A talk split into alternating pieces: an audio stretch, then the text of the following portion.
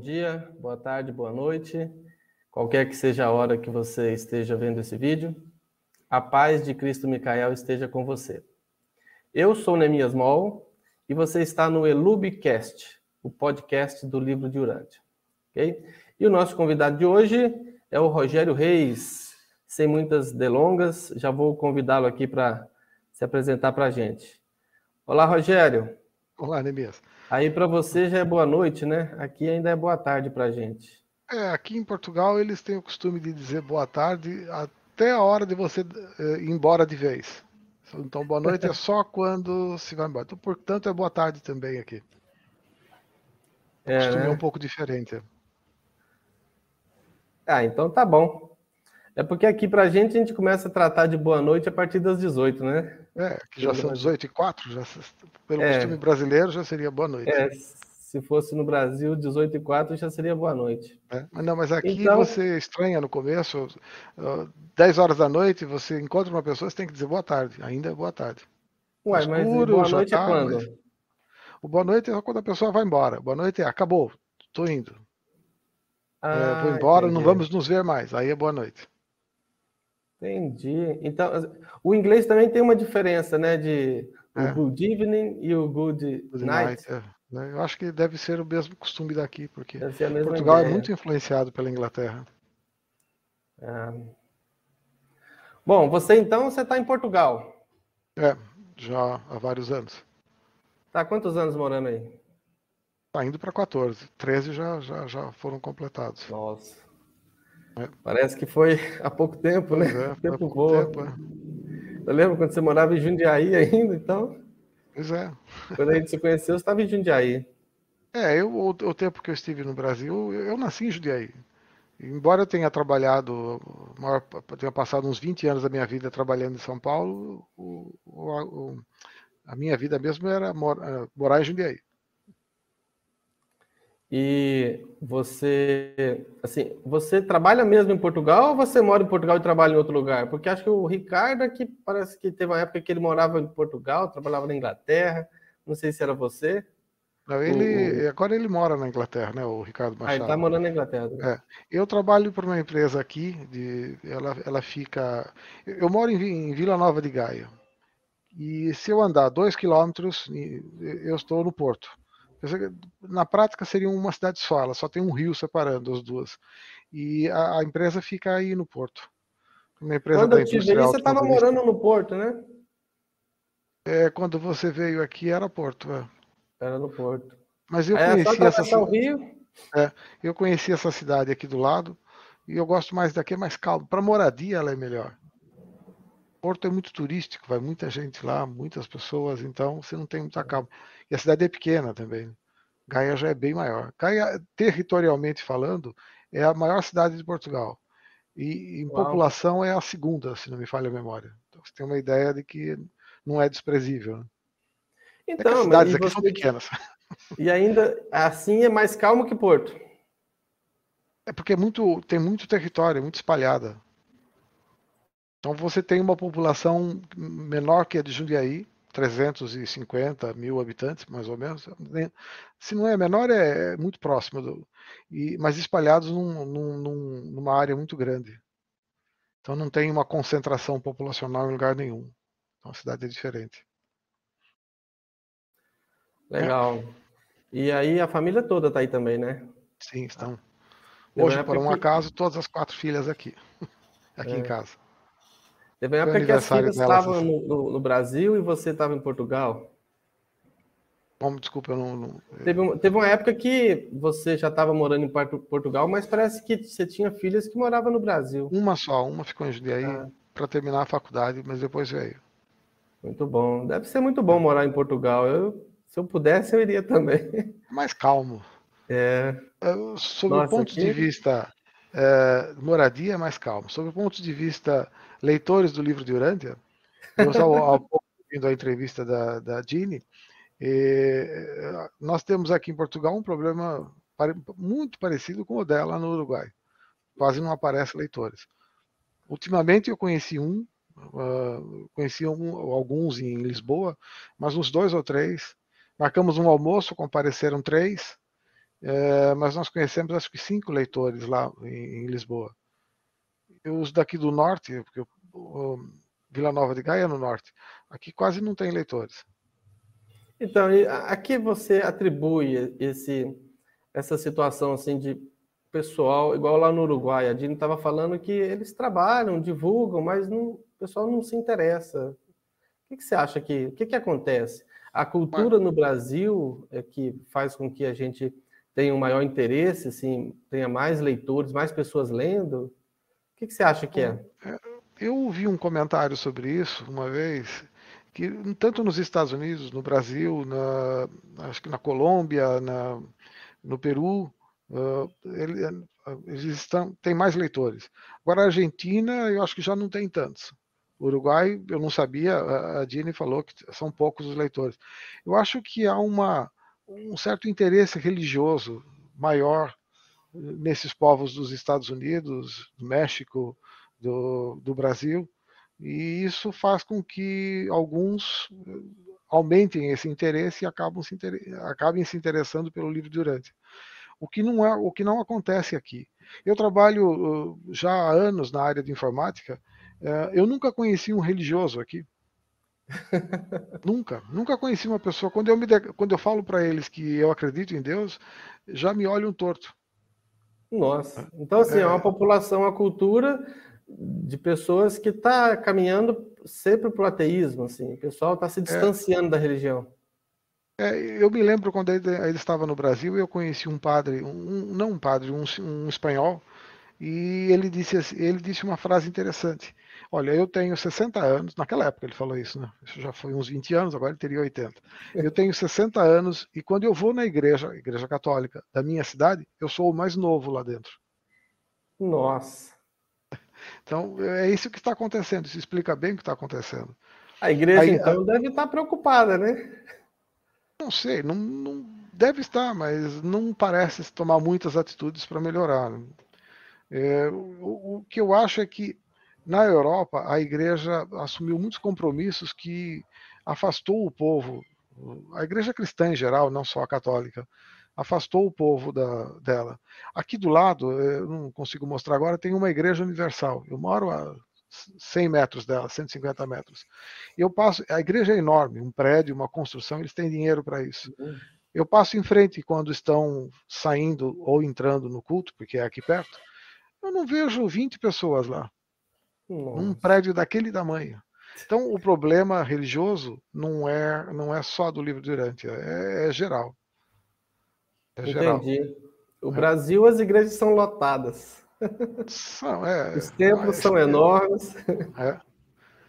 E eu, eu, me lembro né? que eu fiz uma conta uma vez por cima, mas eu achava que apenas 10% dos católicos frequentavam mesmo a igreja católica. 10%. É. Mas mesmo assim é bastante comparado com o que tem aqui. É, lá no, lá no, no é, na Colômbia também o livro de Urântia faz muito sucesso. Eles têm várias associações, é. inclusive, né? O número de leitores já fizeram, fazem encontros com frequência, já fizeram encontros internacionais. O pessoal é super organizado, sabe? É um trabalho admirável lá o que eles fazem. É. Eles têm um grupo de pessoas muito ativo, né? muito atuante. Nós poderíamos dizer que foi porque o livro deles foi traduzido, foi lançado em 1994, se não me engano, o espanhol. Mas o livro francês, a tradução para o francês foi lançada em 1970. E na França não tem tantos leitores assim, há pouquíssimos.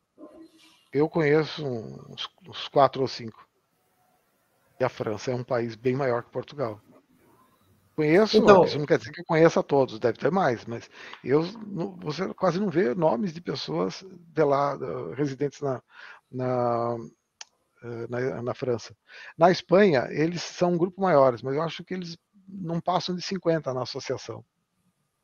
Eu estranhei quando eu perguntei pelo quantos, quantos sócios eles tinham, na, e eles me disseram que era um número assim, perto de 50, eu não me lembro mais exato. E é uma associação que já existe há muitos anos. É, eu, é, um tempo atrás, eu fiz um, um compilado de. Eu, eu peguei aqueles relatórios que são relatórios anuais, tanto da UAI quanto da, da Fundação. Porque eles lançam um boletim né, informativo todo ano, falando sobre as traduções, sobre as revisões, o que está acontecendo, né, o que, que se gastou com isso, os projetos. E eu peguei todos esses boletins desde 2000, desde o, o início que o Brasil começa a aparecer nesses relatórios, e eu estava verificando assim, o livro em português, ele está ele quase sempre em segundo lugar, quase sempre. Durante a história toda, o livro em português é o segundo livro que mais vende no mundo. É, só perde para o inglês. Então, é. assim, foi um, um, foi um sucesso, né? A impressão do livro. Uh, e eu estava até comentando com a Dini que eu, eu, fiquei com essa informação, eu não sei quem foi que me disse, mas não sei se foi você que comentou na época, na época que estava tentando imprimir, que a, fund, a Fundação Urante ela estava com receio de imprimir em português, porque eles tinham impresso recentemente o italiano. É. E tinha ficado lá no depósito, ninguém se interessou pelo livro, né? E aí eles tinham medo que... de imprimir o português e, é. não, e não vender nada também. Não, não tem interesse. tenha sido eu, embora. Porque eu me lembro que eu, numa visita à fundação, eu descia ao porão com o Jay Peregrini, que na época era Sim, o. Eu conhecia esse porão lá, o, o é. depósito, é. né? Então, e, e, ele falou assim: olha, esse aqui é o italiano. Sabe quantos nós já vendemos desse aqui? Eu falei, não, não faço ideia. Ele falou, três. Aí. Então foi então, isso acho, mesmo. Você é, deve ter comentado comigo, porque eu lembro dessa informação de que o livro não tinha vendido quase nada em italiano. Você vê, e a Itália é um país católico, né, predominantemente católico, e infelizmente as pessoas não se interessaram. Olha, eu trabalho hoje, atualmente, eh, pelo menos até esse mês, ele vai embora lá da empresa, com um italiano. Ele mora em Munique. A, nossa, a empresa que eu trabalho é da, da Alemanha e ela tem um, uma subsidiária aqui no, em Portugal. E ele, surpreendentemente, fala que a Itália não é tão católica assim, não. Não é? Tanto que é porque ele tem os feriados religiosos porque ele mora na Alemanha. Porque na, na Itália, aquele, aquela data religiosa não é feriado. Várias delas, é curioso. Por causa de uma, uma reação ao que o Mussolini fez. E, e, assim, toda a Europa você consegue entender bem que é, é uma reação que eles fizeram. É que, que então, da, assim, talvez essa impressão que, que é de, eu não conheço a Itália, né? Não, a gente não, eu fico só com essa impressão, né? Lá é a sede da, da, da Igreja Católica, né? Onde fica o Vaticano, você fica com aquela impressão assim, né? É, é a impressão que, que é um país católico. Foi surpresa também então, é essas observações desse, desse, meu amigo, viu? Eu também imaginava que a Itália era um pouco mais um, um pouco mais religiosa, mas lá eles têm um grupo de Urântia é, há uma senhora que toma conta, ela, é, ela fala vários idiomas. Eu já a conheci pessoalmente aqui na, na, na Espanha, na, nas reuniões do, do, da Associação Espanhola, mas não há muito mais, não. O César Paulo, aí do Brasil, esteve lá com eles, ajudou um pouco. É, ele, ele, sozinho era uma alta porcentagem dos leitores espanhóis conhecidos. Como ele voltou ao Brasil, essa porcentagem diminuiu. É terrível, aqui na Europa é terrível. É. Mas nesse aspecto, agora nós começamos a, a, falar disso dizendo de Portugal. Portugal é agradável para morar. Você pode sair a qualquer hora, pode ter acontecido alguma coisa, mas a probabilidade é muito pequena. Aqui perto da minha casa, eu soube de uma menina atacada só nos e ela, ela no Brasil nós digamos assim, ela deu muita bobeira. Ela vacilou demais, então ela foi é. atacada por alguém num, num local escuro mas foi um caso em 14 anos que eu estou aqui. Realmente pois é, é muito coisa... raro, né? É, é. Pode ter acontecido mais, mas você não ouve falar, não é muito divulgado, não é incentivado. Nossa, aqui no é. Brasil, você, você, sabe a realidade, né? Não preciso nem falar que é. você já morou aqui, conhece, a gente lida. Eu trabalho no, no cartório criminal, no fórum aqui da cidade. Então, assim, eu, mais, mais do que às vezes as pessoas talvez nem tenham ideia, mas a quantidade de crimes que acontece todo dia é incrível, o tanto de processo que chega o tempo todo e prisões que ocorrem todos os dias. É, Imagino. É uma coisa absurda. E é uma cidade do interior do estado, né? É, aqui é interior, hein? Aqui é, é uma cidadezinha é. pequena, a gente está aqui, tem aqui 60 mil habitantes. Puxa. Mas tem Assustador. também.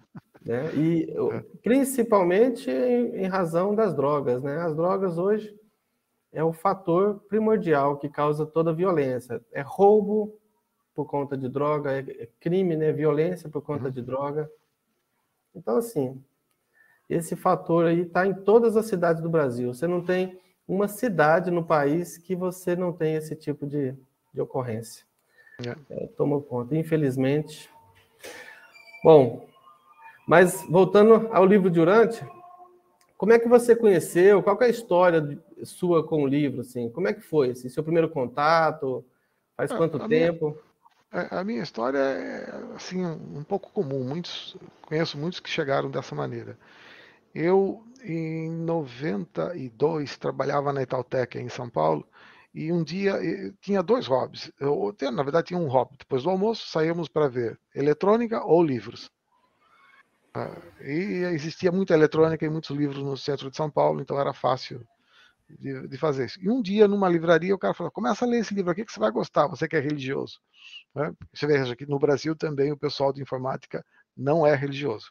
Mesmo lá, no Brasil eu conheci alguns que eram, aqui nenhum. E lá, tá, naquela, quando eu trabalhava na Itautec, não tinha nenhum religioso. E, então ele falou, lê isso aqui que você vai gostar. E era o Cavalo de Troia, do Benítez. Eu comprei, e eu li o primeiro, o segundo, fui lendo até o sexto. O sexto livro saiu em 99, se não me engano.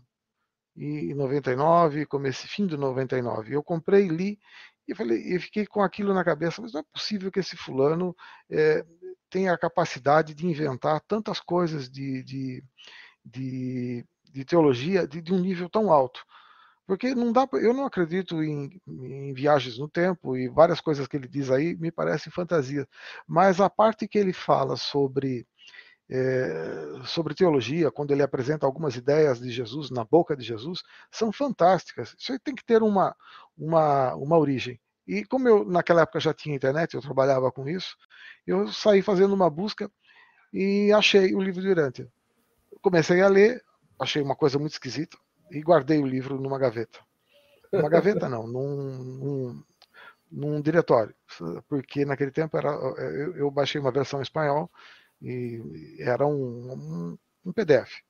Sim. Bom, o, eu, eu, lá ficou guardado uns oito ou dez meses, eu não me lembro mais o tempo certo. Isso foi bem no começo de 2000. Então, no final de 2000, eu, é, eu fui a uma reunião na Igreja Católica é, com aquele sujeito que eu falei dos, dos 60 anos, é, era ele que estava apresentando, e eu voltei muito chateado dessa reunião, realmente triste.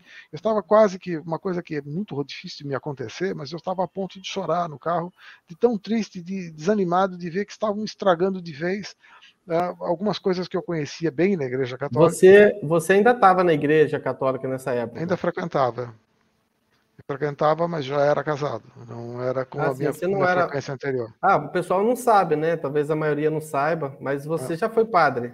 Sim, fui. Eu fiquei, gastei nove a dez anos da minha vida lá. Fiz a teologia, filosofia, teologia, fui ordenado, fiquei três anos numa paróquia. Depois eu saí. Podemos falar disso mais tarde, mas ah, o, o eu, eu, eu tinha feito esse encontro de, de, um fim de semana, começava na quinta e até o domingo, mais de uma vez. E eu gostava muito do tema. Gosto até hoje daquele. É, o, o, tema central desse encontro é, é o Deuteronômio capítulo 6, onde ele diz lá que é, ama ao Senhor teu Deus, que o Senhor é, é, um só, né? Amarás ao Senhor teu Deus com todas as tuas forças, todas as tuas energias. É, esse era o tema central. E o sujeito ficou o tempo todo falando de outras coisas, de aborto, de, de doutrina social, de temas sociais. Eu fiquei meio, realmente muito chateado. E na volta para casa, é, com aquele. Estava com vergonha, porque minha esposa estava do lado, eu ia chorar dirigindo um carro do lado dela. Eu achei que isso ia pegar muito mal. E, mas nesse meio tempo veio aquela ideia na cabeça: para e pega aquele livro que você enfiou num, num diretório. É, e eu cheguei em casa e falei: Poxa, já que é para ler isso aqui, vou dar uma olhada. Peguei lá um computador, sentei no, isolado da família. No domingo à tarde, aqueles encontros acabavam sempre na hora do almoço no domingo. E, e eu comecei a ler e eu fui justa, justamente ler algo que eu tinha estudado já razoavelmente nos tempos em que eu estava na Igreja Católica. Eu conhecia bem a parte de Adão e Eva, do, do, do... eu tinha uma ideia formada sobre o que era Adão e Eva. Falei, vou ler esse livro para ver o que é que ele diz. E me surpreendi. É, realmente, quando eu terminei o primeiro documento sobre Adão e Eva, eu já tinha me tornado um, um leitor do livro e aí não voltou mais. Aí não tem volta Até mais. hoje, é, eu falei, é isso aqui, isso aqui é verdade e chega. Mas foi Bateu, aquele né? testemunho né? interior, sabe? Aquele testemunho que veio de dentro, que, que me fez acreditar nisso. É, o, como diz, né? A própria Bíblia fala que o Espírito de Deus testifica a verdade, né? Então, quando você é. lê, você identifica aquilo, né? É incrível. É. O Espírito de Deus é o ajustador, sabemos isso. Né? É. é. Eu só eu fui descobrir naquela época esse nome, mas essa ideia do Espírito de Deus existe na Igreja Católica e eu já tinha até antes de me tornar um. Eu comecei a frequentar a Igreja Católica com 20 anos. Até os 20 anos eu, eu entendia e aceitava a presença de Deus uh, dentro de mim, mas entendia. Eh, eu achava que, que, que ela existia. E depois a, a minha entrada na Igreja Católica se deu um dia, porque, curiosamente, porque eu descobri duas coisas muito interessantes. Primeiro, que esse Deus é, era um Deus Pai. Descobri a paternidade de Deus. Hoje já falo isso com base no livro de Urântia. E também percebi, curiosamente, naquele mesmo fim de semana, a fraternidade entre as pessoas que seguem a mesma, a mesma ideia da paternidade divina foi, foi, curioso, mas o que me fez virar um católico, passar a frequentar, né? Eu não era outra coisa antes. Foi a ideia de descobrir é, que Deus era Pai e que nós todos podemos ser, ser irmãos e somos tratados, podemos nos tratar assim. Essa foi a ideia básica. E, bom, depois aquele padre, numa apresentação, ele falou que, bom, você gostou dessa ideia, então venha à igreja que a igreja vai te vai te dar uh, o que você precisa para conhecer melhor esse pai. Bom, o, o Beabá realmente deu. Agora, o, o Advanced veio com o livro de Urante. O conhecimento é, mais avançado. passos, né? A igreja realmente faz essa aproximação, né? Permite esse contato do homem com Deus, ou esse desejo de encontrá-lo já começa ali. É, qualquer igreja sadia faz isso. É. Eu acho que até Verdade. essa aqui, a Universal, consegue fazer isso pro, pro, para os membros, para aqueles que são sinceros, né? É, Na verdade, Deus não depende da igreja onde você está, Deus depende da tua sinceridade. Se você esteja onde você estiver, mesmo sem igreja nenhuma, se você sinceramente busca, ele te encontra. Ele já te encontrou antes, né? sabemos disso. É. Quando você sente o desejo de encontrar Deus, significa que você já o encontrou, né? Oh, é, o que ele já te encontrou antes. Né? É. Né? Ele já, já, já, tinha percebido. Tem aquele isso. outro trecho que diz que a chave, as chaves do reino dos céus é, são sinceridade, mais sinceridade, mais sinceridade ainda. É. Ou como disse Teresa de Ávila, uma santa católica aqui de perto, é, é as três coisas que você precisa para ser santo é querer, querer e querer. Ou as três coisas são, né? Querer, querer e querer. No fundo, é a mesma é. coisa que o livro do Oriente diz. É propósito, Sinceridade, né? sinceridade, sinceridade. É. Uma busca sincera. É, isso é fundamental. Então, você conheceu é, um pouco antes de mim. Em 2000, eu também estava lendo Cavalo de Troia. E eu fui ter... É, eu fui chegar ao livro de Urante pelo mesmo caminho, né? Pesquisando. Na época era o KD, não tinha o Google, né? Tinha um site é. chamado Cadê, que é, a gente usava para fazer pesquisa na internet. Aí tinha também o Yahoo Search, mas o mais famoso na época era o Cadê. Depois o Google veio e dominou.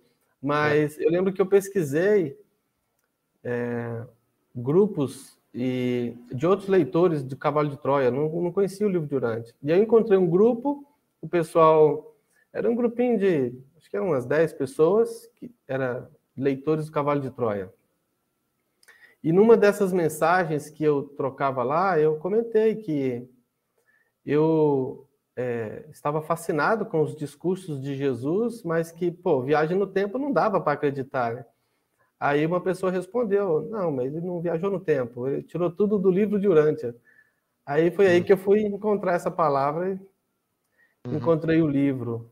Tinha, na época, eu encontrei alguns documentos da parte 4 que haviam sido traduzidos por voluntários, por leitores comuns. Eu lembro que tinha vários documentos traduzidos por uma pessoa chamada Ana Maria Roberto Nascimento. Eu nunca esqueço esse nome. Nunca ah, mais tive contato. É. Nunca mais tive contato, nem era, cheguei a conhecer. interior de São Paulo, não era? Então não sei de onde é, não conheço. Eu só sei que os documentos estavam lá no, na parte dos documentos estava escrito traduzido por Ana Maria. Tá? Uhum. E tinha 22 documentos traduzidos só. Estava num site que era hospedado naquele, naqueles hospedagem grátis que tinha na época, era uhum. hpg.com.br, homepage grátis. Não, uhum. minto. Esse site que eu encontrei era no cjb.net, uhum. que era um site assim que você usava o endereço do site para poder publicar a sua página, mas tinha propaganda da, da empresa deles, né? É. Então, eu fui num site desses, e aí eu fui baixando todos os artigos que eu encontrava, tudo que eu encontrava traduzido. Só que os documentos acabaram, e aí eu tive que começar a ler em espanhol, né? Não entendia muito, mas assim, é um pouco parecido, e vai. É. E aí o livro só foi divulgado em 2004, né? Foi disponibilizado na internet quando saiu o CD lá em 2003, né? foi lançado o CD, lembra? 21 de agosto de 2003, lá na casa da Suzana e Sabino, que eles lançaram aquele CD. É, veio da fundação o CD. Que vinha com três idiomas, inglês, espanhol e português. Uhum. Foi, a, foi a primeira vez que a gente se viu, foi quando eu fui em São Paulo para conhecer a associação e acabei te encontrando é, lá. Eu me lembro. Olha, veio um fulano de carro de Brasília até aqui. Você morava é em Brasília, né? É, morava em Brasília, fui de é. carro lá para comemorar o 21 de agosto. Você foi para o 21 de agosto em 2003. 2003, a associação tinha acabado de ser registrada, lembra? Porque ela é, foi em 23 foi... de junho. 1 de junho. A associação é, 1 de junho. 1 de junho. É, é. 1 de junho. É, tem alguns documentos, acho que foram assinados com 23 de junho, talvez no cartório eu fiquei com essa data. Ah, sim, é. é.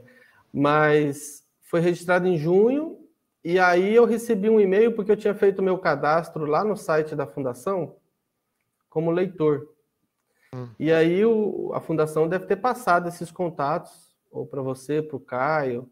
Eu hum. não me lembro quem mandou e-mail para mim, se foi a Suzana, não lembro. Só sei que eu recebi esse e-mail.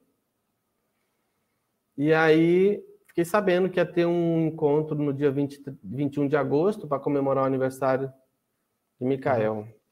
Aí eu peguei um carro emprestado. Foi um carro emprestado, essa eu não sabia. É, peguei um carro emprestado, que é, é, o meu carrinho velho não conseguia ir, não. Aí eu peguei um Ford Car emprestado de um primo meu. Sabe aquele parece uma joaninha? Sei, sei, cheguei a dirigir. Então, aquele, todo mundo apertado ali dentro. Fomos. Ah, vocês vieram mais de um, né? Sim. Não veio só você? Sim, a gente veio cinco dentro do carro. Putz, não importa. Porque cara. eu ainda passei em, Vin, em Vinhedo, peguei o Humberto, lembra? O Humberto e o. É Jean? Tinha dois que eram de? Vinhedo. É. Não me lembro aí, mais. no caminho, que eu já já estava trocando mensagem com alguns leitores, e aí falei para ele que eu estava indo para Brasília, que se ele quisesse eu passava. Em Vinhedo era caminho, né? Se eu passo uhum. em Vinhedo, eu pego vocês. Aí a gente se encontrou ali em frente ao shopping de Vinhedo, ali fica na beira da, da rodovia ali. Ah, tá. Aí, aquele shopping suspenso lá na. É, é. Bandeirantes, sim. Aí ele foi com a gente, mas foi, foi incrível, sabe? Que ele... Foi aí que eu comecei a ter contato pessoal, conheci a associação, conheci você. Bom, depois, você, depois de seis meses, né? O Caio tinha sido o, foi o primeiro presidente, né? Foi que fundou a associação e aí, em seguida você foi presidente e eu como vice. De lá para cá não paramos mais. É. é. Você fez muito mais do que eu. Eu vim para cá e não, não há o que fazer. Temos agora está começando uma movimentação aqui. Vamos ver no que dá. Para mim, o meu contato já foi logo depois. Eu mandei, assim que eu, que eu descobri que existia uma fundação que tinha o livro, eu passei um e-mail. e eu recebi um e-mail do CEPO. O CEPO era, na época, o gerente de, de traduções. Mais tarde ele virou um trustee e virou o, chegou até a ser presidente da, da associação, da fundação por uns tempos. Mas o CEP falou: olha, você vai se interessar que perto da sua casa está, mora o tradutor, mora um leitor do livro e o tradutor. Aí ele me deu o endereço, eu olhei e falei: poxa, isso aqui são duas estações do metrô daqui. Olha então aí. eu liguei para o Luiz na época e fui até a casa do Luiz. E assim eu conheci o Luiz. Então o primeiro leitor físico que eu conheci foi o Luiz do Labelo, o tradutor. O primeiro leitor do livro, ou seja, quando eu descobri que eu não era o único que tinha se interessado por esse livro, foi o CEPO quando me mandou aquele e-mail. Aí assim, você conheceu o Luiz Carlos Dolabella, que traduziu é. o livro. Sim, Depois você acabou tendo contato com a Suzana, Sabino, Caio. É, o Luiz conhecia a Suzana, me levou lá para casa da Suzana. Eu fui numa reunião lá. Depois ele me levou também para casa do Romualdo. E um dia, é, isso deve ter sido em 2000 e, 2001. E, foi, foi em 2001. E em 2000, final de 2001 ou 2, ah, em 2002 ele falou que, olha, está vindo aí um, um outro leitor que é um, ele foi cônsul brasileiro lá fora, em vários países e agora está aposentado e é leitor do livro. E era o Caio. O Caio apareceu o ano seguinte, mas o Caio já conhecia o livro há mais tempo. Ele já lia há bastante tempo. É, ele começou a ler, ele não estava nem no Brasil, né? Não, ele morava nos Estados Unidos. Né? É. Ele é curioso porque ele morou em Chicago, ele foi cônsul brasileiro em Chicago, mas ele não descobriu o livro lá, ele foi descobrir em New Orleans. Quando ele foi, tra foi transferido para New Orleans depois de Chicago e descobriu o livro numa biblioteca. Estava lá num canto, comprou e se interessou. Olha aí, que coincidência. É. Tem umas pois é, eu queria né? muito, eu quero muito ter uma conversa com o Caio também. Vou ver se eu consigo alguém lá que possa intermediar com a gente né? O Caio está com 90 anos, acabou de completar esses dias ali, né? Fez aquela, é. aquela live lá com a gente, foi muito legal. É, o quem eu sei que de vez em quando vai na casa dele, é o André, e eu vou falar com o André para ele, o dia que ele, que ele, for, manter um contato. O André vai até ter facilidade. É, o André tem facilidade com a tecnologia, pode ajudar o é. Caio lá a conectar com a gente. É, quando eu falar com, com o André, o André me passou um e-mail de alguma coisa que ele quer dar uma olhada, eu, quando estivermos conversando sobre isso, eu aproveito e falo disso também. É, é bom, é útil. Bom, e aí você, então, assim, é, você começou a ler o livro, você leu rapidamente, como é que foi? É, três meses. Pega e já quer, né? Levei três meses para fazer a primeira leitura, Olha logo aí. em seguida mais Imagina. três para a segunda. E eu fiz três leituras em seguida do livro. Porque é, precisava, porque é, eu, eu, eu percebi que eu precisava reformular diversos conceitos. E então eu tinha que ler de novo para, para digamos assim, absorver melhor o conceito. E eu não tive dificuldades com isso. Foi para mim uma alegria enorme fazer essas mudanças. Eu não tive nada assim, nenhum aspecto me prendeu dizendo assim, não, isso aqui não é está difícil aceitar, essa ideia não é possível. Para mim, todas as ideias vieram bem. Tive talvez um pouco mais de, de demora, mas não me preocupei com isso, com a, com a ideia do, da eugenia que aparece no livro. Mas deve ter demorado, demorado assim um mês a mais do que as outras. Foi logo no começo, eu pensei, é, depois eu tive um entendimento pessoal sobre isso e ficou. É, mas eu tive que reformular bastantes conceitos pessoais com o livro Durante. Porque é, é uma coisa interessante. É, o livro Durante diz isso, que a experiência é única no universo. E como uma experiência que é feita com sinceridade, que é feita de algo que vem de Deus, no caso da verdade, da bondade ou, ou da beleza divina, essa experiência é registrada na nossa alma e ela nunca mais se perde. Mesmo que você desista, a sua alma, o que você guardou na alma, vai para o Supremo e lá fica. É. Então, é, esse, esse, é um trabalho que eu, que eu ando fazendo atualmente com o livro de Urântia, que é buscar entender experiências de grandes nomes do passado, no meu caso, grandes nomes da Igreja Católica, que são os que eu conheço mais, e, e entender como é que, que experiência eles tiveram, como que eles justificaram essa experiência com o conhecimento teológico que eles tinham e, e, e, tentar fazer nessa justificação teológica que eles te, apresentam, tentar fazer uma, uma adaptação disso ao livro de Urântia. Porque eu, eu, eu insisto e aceito como um ponto pacífico que a experiência é válida. Então eu, eu, me esforço ao fazer esse tipo de trabalho para entender qual foi a experiência do fulano para falar aquilo. Depois, aí você vê que às vezes a explicação é absurda, do ponto de vista teológico, se levado em conta se levado em conta os conceitos do livro de Urântia. Mas a experiência é válida, mesmo assim. É curioso. Sim, isso. Isso, isso me faz lembrar aquele trecho do livro que fala assim: imagine um cenário de um homem primitivo com um porrete na mão, ah, extremamente não. bravo, né, e gritando e contra diante de uma fera e tal. Então a ah. gente pensa assim, nossa, que atitude primitiva, né? Mas veja o valor que tinha a experiência daquele ser ali, né? Porque atrás dele estava a família, né? A mulher, a prole, e ele se coloca na frente para defender a sua família, né? Diante daquela fera. Então, assim, é igual você falou.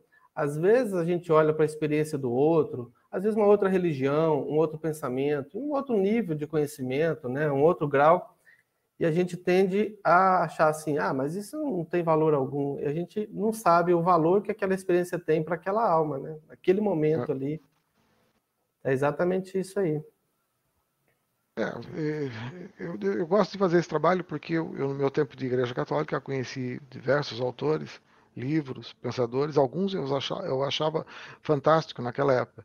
Hoje eu recompro esses livros, graças a essas mudanças, os meus livros em papel ficaram todos no Brasil, mas por sorte inventaram uma coisa chamada Kindle e Amazon, e eu consigo comprar todos eles de novo e barato. É. Então eu, eu, eu tenho relido esses livros Leve, né? Livros... Porque o livro de Urântia faz, você tem que fazer fisiculturismo para carregar. Ah, sim, mas, sim, mas 200 livros dentro do Kindle, como eu tenho agora, é, pesa a mesma coisa que, que, o Kindle. É. É, então, por isso que eu falei, ainda de tudo é leve. É, exato. Então, e aí eu, eu, leio esses livros e tento fazer esse trabalho. Pego um caneta e papel, acho isso um hobby muito agradável. E bom, porque eu passo o dia inteiro pensando em informática, né, que é a minha, da minha vida, que é coisa que eu já faço aí há muito tempo. Eu me formei em ciências da computação antes de entrar para a igreja. Então foi fácil sair porque eu tinha profissão. E até hoje a profissão de informática é aqui em Portugal tá é, para quem se interessa por isso, que está um, uma, uma, briga para acharem. Eu recebo Você propostas. Acertou, hein? Acertou é, na é. veia, porque numa época que não, vamos dizer assim, era uma novidade, né? Quando você se formou, é. tem quantos anos isso? Não era uma, uma, uma profissão Nossa, já, já, Era uma aposta, né? Tipo uma profissão não, do futuro. Já, já tinha bastante emprego. Já, já havia. Só que eram poucos, né? Éramos poucos. Eu me formei em 1978 eu fui para o seminário da Igreja Católica no ano seguinte, 79. E eh, nós éramos poucos, mas, mas já, já existia emprego, não faltava. Eu, eu precisei, para ir embora, eu precisei rejeitar emprego, mais de um, é, para poder ir para o seminário. E depois, quando eu estive na igreja, eu uh, me, me, colocaram numa paróquia que não tinha dinheiro para pagar o salário. Ah, eu não tive dúvida, eu fui trabalhar com informática. Fui numa é, prefeitura, numa empresa de alimentação, e ganhava lá um dinheirinho. E depois, umas outras empresas, até, até ganhava mais dinheiro do que os outros padres, porque informática já pagava bem. Naquele tempo que, passou a existir, eh, que passaram a existir os microcomputadores, eh, era, aí era mais fácil conseguir esse tipo de trabalho. Na época em que me formei, os microcomputadores ainda eram. O IBM PC não existia. Foi é. sair alguns anos depois três anos depois da minha, da minha formatura. Então, sem o PC, havia muito pouco trabalho, mas depois. E hoje é um absurdo. É hoje eu recebo duas, seu... três propostas por semana, no mínimo. É porque o Ou, seu trabalho vezes... era direcionado somente a grandes empresas, né? Grandes corporações é que já tinham, já estavam iniciando. É, Naquela época, auto... né? Automatizando, é. Aí agora hoje. Hoje o computador está na palma é, da mão canto, de todo é. mundo, né? Então. É. Foi mesmo é. uma profissão do futuro, né? E, e, é cada vez mais, assim, não tem como escapar. Hoje, ainda mais, assim, pessoas que, que se formam na área de aplicativos, né? Isso aí vai cada tá... vez só aumentar. É, hoje está muito vasto, né? Hoje tem é, muitas é, áreas tem... diferentes.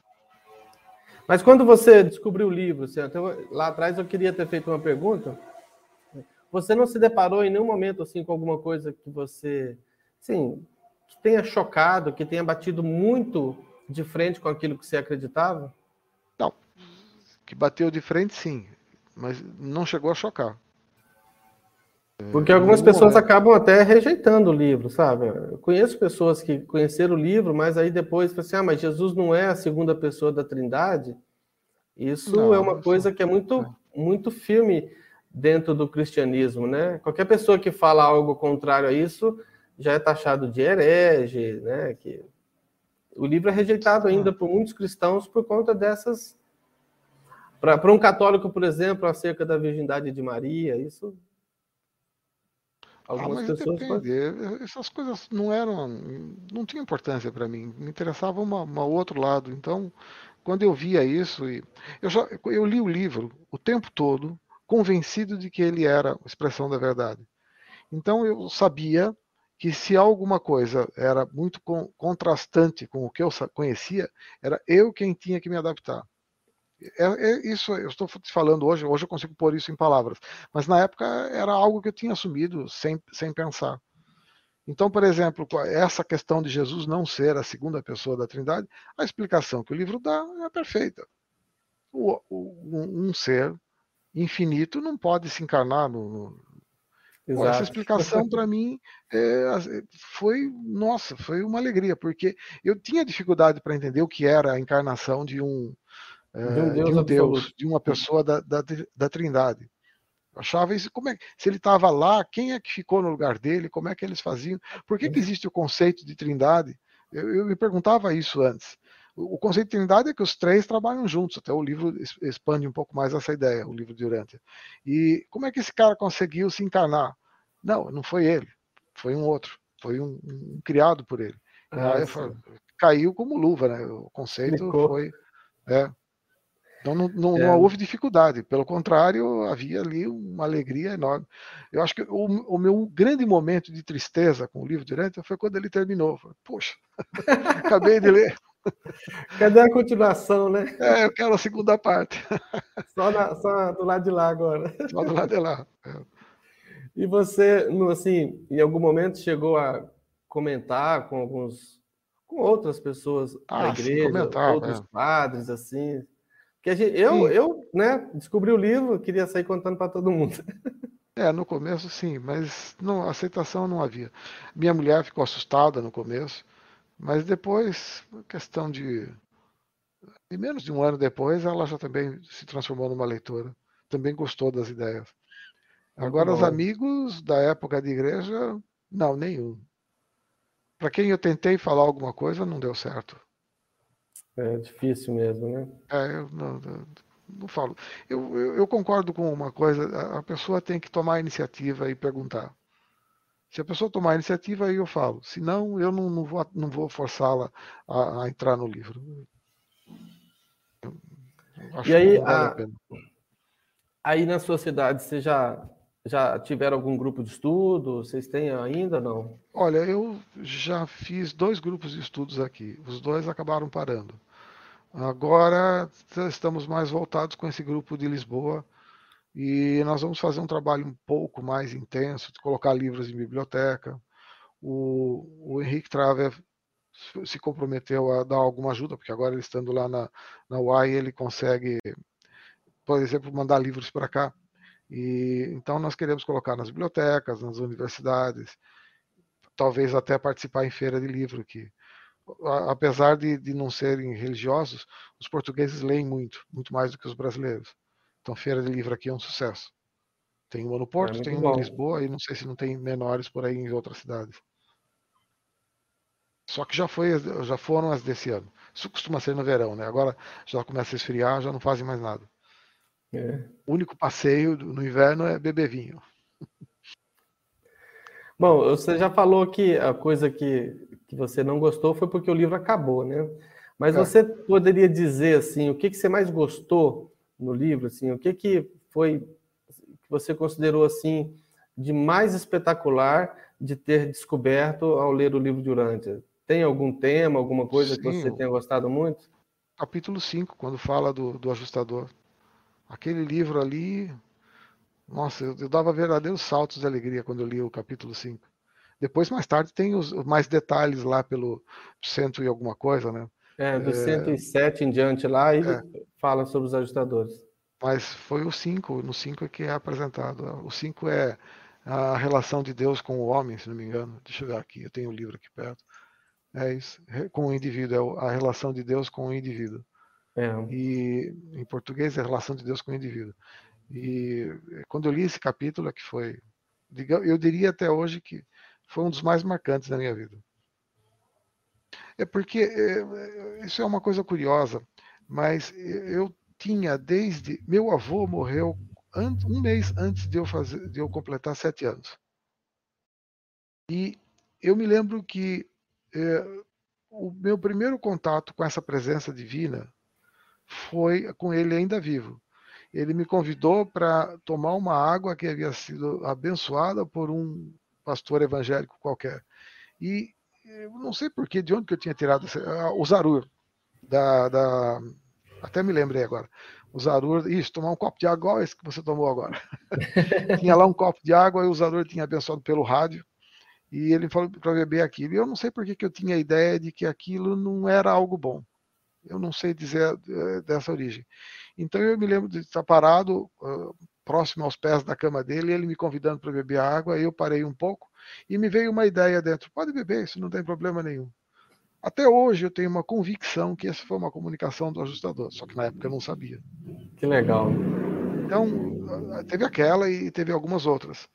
É, até, até costumo dizer, eu fiz teologia, isso foram quatro anos, foi, foi bacharelado em, em teologia, estudo intenso, era full time, era de dia, de manhã na, lá na, na, na, na faculdade, à tarde em casa, no seminário, era full time.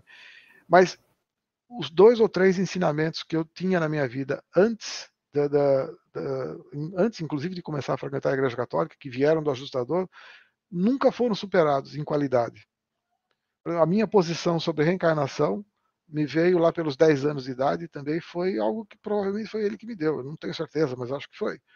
E essa, essa sobre a aceitação de outras religiões, sempre, nunca tive dificuldade. Eu, eu, muitos tinham medo de entrar em outras igrejas, alguns católicos mais tradicionais. Eu, para mim, não tinha problema. Eu sabia que eu podia entrar é, frequentar qualquer coisa que o que valia era um respeito pelos seres humanos que estavam lá. Que foi o que ele me disse: respeite o seu avô.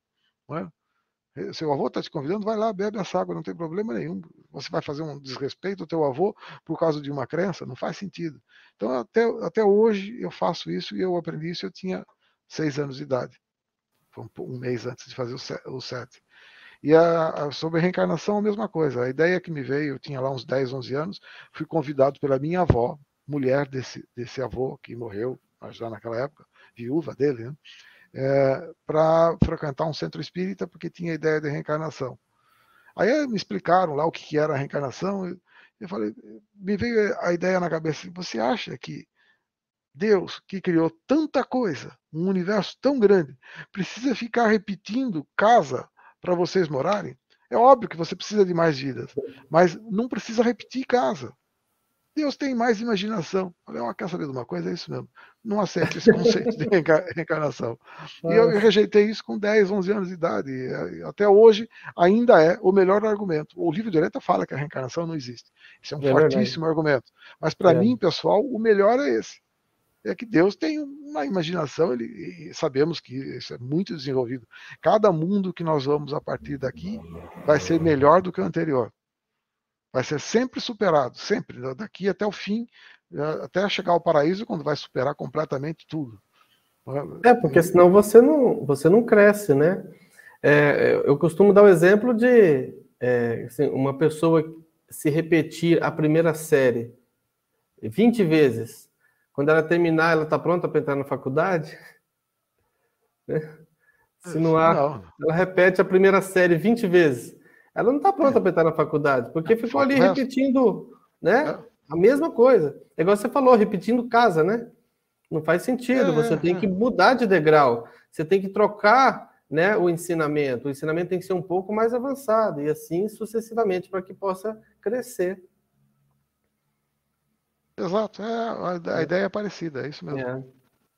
Então, então, como eu te disse, é, eu acho que eu li já o livro durante com o ajustador dando testemunho de que aquilo era autêntico. Então, eu, não, eu realmente, eu, sinceramente, eu não tive dificuldade, como não tenho até hoje. Minha é, dificuldade é quando alguém vai contra. Aí eu fico pensando, como é que eu vou falar para esse daqui? Às vezes eu, eu desisto. É, porque é, eu também respeitar as, as, as, as, opções das pessoas. Né? É, e você acha que assim esse chamado que você teve seria o ajustador, né? Talvez fazendo te, te atraindo, né? Para se aproximar de Deus. Isso talvez tenha te feito, feito você procurar o seminário? Olha, mais tarde, né? Mas é. eu acho que sim. Eu, eu, tenho uma convicção de que essa parte essa, é, da, da, história da minha vida tem algo a ver, é, não com a minha vida atual, com a minha vida futura, no, nas próximas, no próximo mundo das mansões. Lá é que é, essa experiência, o que eu aprendi aqui vai ser usado não tenho certeza, nunca vou ter certeza, quer dizer, vou ter certeza disso, mas mais tarde. Aqui é. nesse mundo não dá para ter certeza. Mas eu sinceramente penso que tem algo a ver com, com, com o futuro. É, porque é. foi uma época é, muito boa para aprender a distinguir o que vem do ajustador e o que não é dele. É, porque eu cometi muitos erros, teve coisas que, que eu fiz achando que era a vontade de Deus e não era. E, por outro lado, havia coisas que, que eu fiz achando que era a vontade de Deus e era. Então, uh, uh, a diferença entre uma e outra foi uma coisa que eu vivi intensamente durante aqueles anos. Mais, muito mais intensamente do que hoje em dia, do, do, do que depois que eu saí. Então, deu para guardar na, na, mente a memória da, daquele sabor. É um, no fundo, é um sabor espiritual que se tem, mais nada não é uma convicção intelectual, não é nada disso. A convicção intelectual vem depois. É, você consegue alguma informação, mas, mas não é ela que é importante. O importante é essa, esse, essa sapiência espiritual que nós conseguimos fazer ali, que permite identificar o que vem dele e o que não vem. E uma coisa importante, que eu sempre levei em conta e levo até hoje, é o tempo.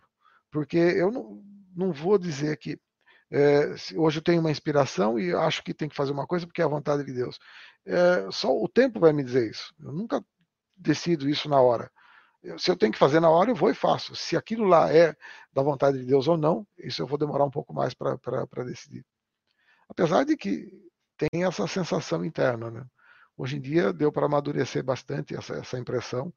É, eu acho que quando eu faço algo que não é da vontade de Deus, eu imediatamente sinto que, que, que, estão, que peguei um caminho errado. É, isso, isso pode acontecer. É, é, é, raro, mas acontece. É quando você vai dar uma resposta bruta para alguém, você parece que tem uma trava ali. Te, te você consegue facilmente empurrar aquela trava de lado e, fa e fazer aquilo, mas não vale a pena. Né?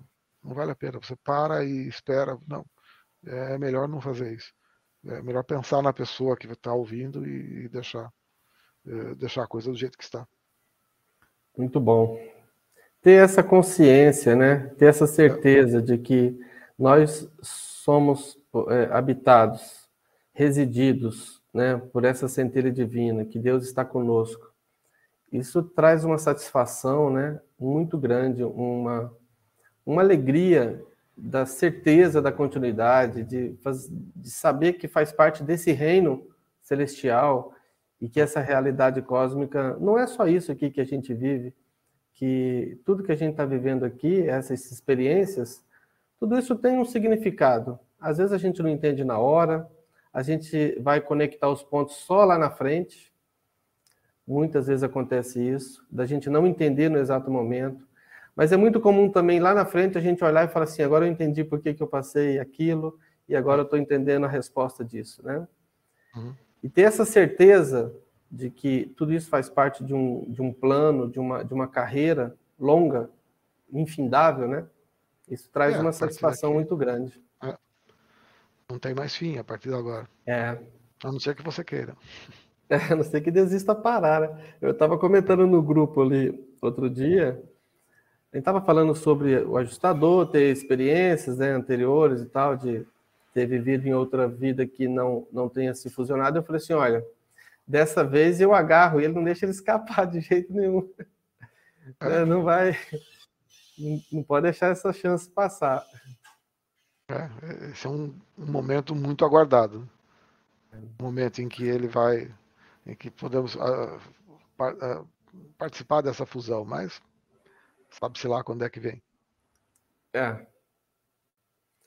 Bom, e você, assim, eu queria que você deixasse para os nossos é, telespectadores aí, para quem assiste os nossos vídeos, né, a sua opinião sobre o livro de Urante, o que, o que é o livro de Urante, o que ele representa para você, o que você pensa acerca dele para o mundo, para a humanidade, né? O que, que, o que você diria para as pessoas que estão conhecendo o livro, que estão chegando nele agora, né? São muitos leitores novos, pessoas que chegam a todo momento. Você poderia dizer? Eu acho que o, o livro tem, tem talvez vários aspectos diferentes, ou pelo menos três. Primeiro, para mim foi muito importante para eu conseguir entender a minha experiência pessoal. É, havia muita coisa que eu não entendia, que eu havia já experimentado, que eu conhecia por experiência, mas não entendia.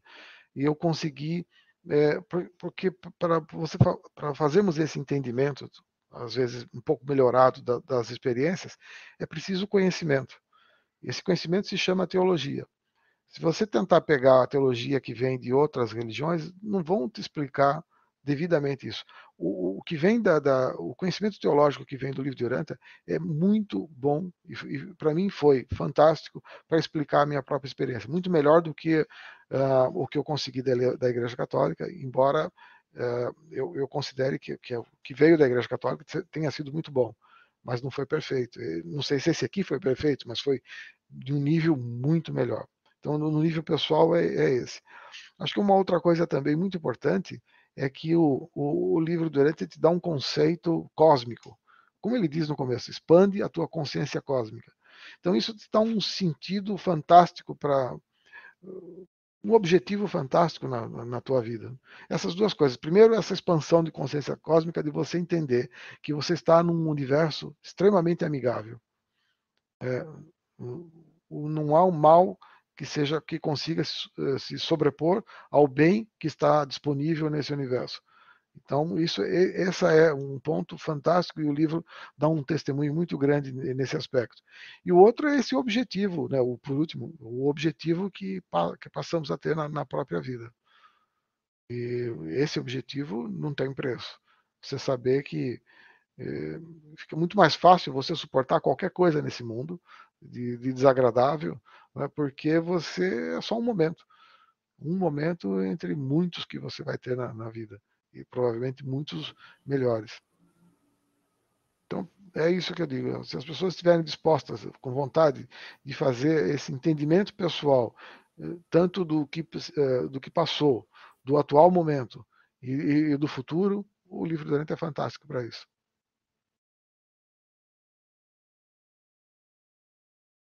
Você sumiu. ah, tá aí. Ah, não estou te ouvindo. Está sem som. Ah, desculpa, eu tinha desligado o microfone. Aqui tem algumas funcionalidades, às vezes eu clico aqui e fica só uma pessoa na tela. É. Bom, então é isso. Eu quero agradecer muito a sua participação. Né? É sempre um prazer. Fazia tempo que eu queria marcar isso aqui, né? Tinha comentado com você. E esse nosso, nosso projeto aqui agora permite que a gente faça essas, essas entrevistas, para a gente conhecer um pouco a vida né, do, dos leitores, a história, como conhecer o livro, quais as experiências que tem com o livro. Então, eu agradeço muito a sua participação. Quero aproveitar e convidar o pessoal aí que está que tá acompanhando os nossos vídeos, né, para não se esquecer de se inscrever no canal, e marcar o sininho lá de notificações, porque aí, quando a gente lança um novo vídeo aqui, o sistema vai lá e informa que tem vídeo novo, né? Deixa o like também, se você gostou do vídeo, porque aí a gente...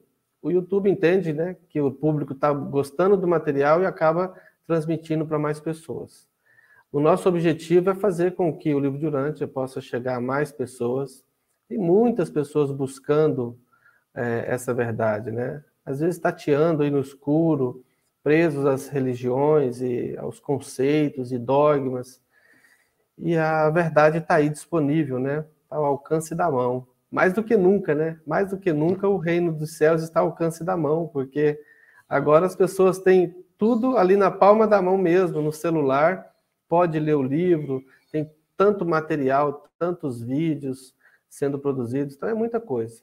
Então, pessoal, não, não, esque, não se esqueçam aí de se inscrever no canal, deixar o like, para que a gente possa, nosso grupo possa crescer e essa mensagem possa alcançar mais pessoas. Tá bom? Bom, Rogério, muito obrigado mais uma vez. Quem sabe a gente terá ainda outras oportunidades, né? Nós vamos tentar fazer várias, várias, colocar em prática várias ideias aqui também. Propor temas de discussão. Então, vai, vamos ter oportunidade de voltar aqui a gente conversar okay. sobre algum assunto específico. Eu pretendo também disponibilizar para que o público possa enviar perguntas e aí a gente pode responder aqui. Então, vou trazer convidados aqui para a gente responder perguntas sobre o livro. Então, tem muita uhum. coisa legal ainda para acontecer. Estamos só começando. Muito obrigado okay. mais uma vez. Eu que agradeço. E, nossos, e a todos vocês aí, que a paz de Cristo Micael esteja com todos. Ok. Até logo. Obrigado. Até mais.